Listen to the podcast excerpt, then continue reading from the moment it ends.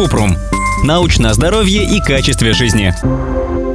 Расскажите про новый штамм омикрон. Что про него известно и есть ли повод для паники? Кратко. Впервые штамм омикрон обнаружили в середине ноября 2021 года на юге Африки. Он получил название по 15 букве греческого алфавита. ВОЗ квалифицировала омикрон или линию B11529 как вариант, который вызывает озабоченность. Пока нет клинических данных о заразности омикрона, его способности распространяться и вызывать тяжелое течение болезни. Поэтому еще рано делать выводы об опасности омикрона и сложно предсказать, какие долгосрочные последствия могут возникнуть из-за нового варианта коронавируса.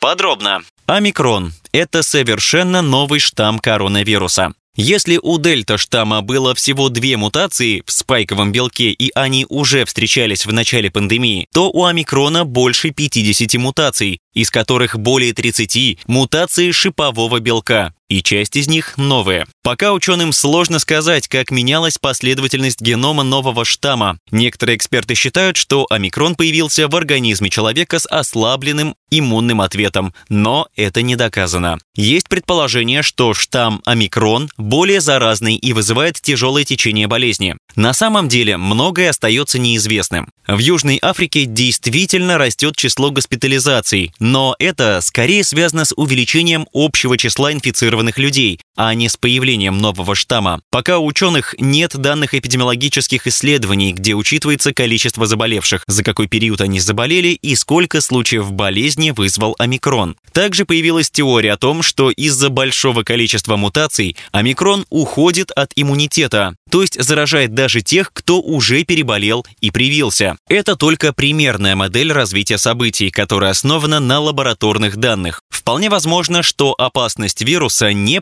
подтвердится, и новый штамм будет реагировать на антитела, а течение болезни будет легким. Сейчас в лабораториях по всему миру идут исследования того, как новый штамм взаимодействует с антителами. Для этого проверяют, способна ли сыворотка привитых и переболевших остановить заражение клеток новым вариантом вируса. Дополнительная информация должна появиться после исследований в ближайшие недели. По заявлениям ВОЗ, вакцины по-прежнему имеют решающее значение в борьбе с коронавирусом. Они снижают риск тяжелого течения болезни и смерти. По мнению экспертов, современные вакцины будут эффективны против штамма омикрон. Это возможно благодаря тому, что после прививки, кроме антител против вируса, формируется клеточный иммунитет. Кроме того, ученые продолжают работу над вакцинами. Например, Центр имени Гамалеи приступил к разработке новой версии спутника, которая будет адаптирована к омикрону. Коронавирус продолжает мутировать, и неизвестно, насколько опасными будут его новые версии. Об этом мы уже писали в статье «Правда ли, что новый вариант дельта-штамма еще заразнее?» Чтобы не паниковать и защитить себя и близких, лучшее решение – сделать прививку. Также важно соблюдать меры безопасности, носить маски, мыть руки и соблюдать дистанцию при общении.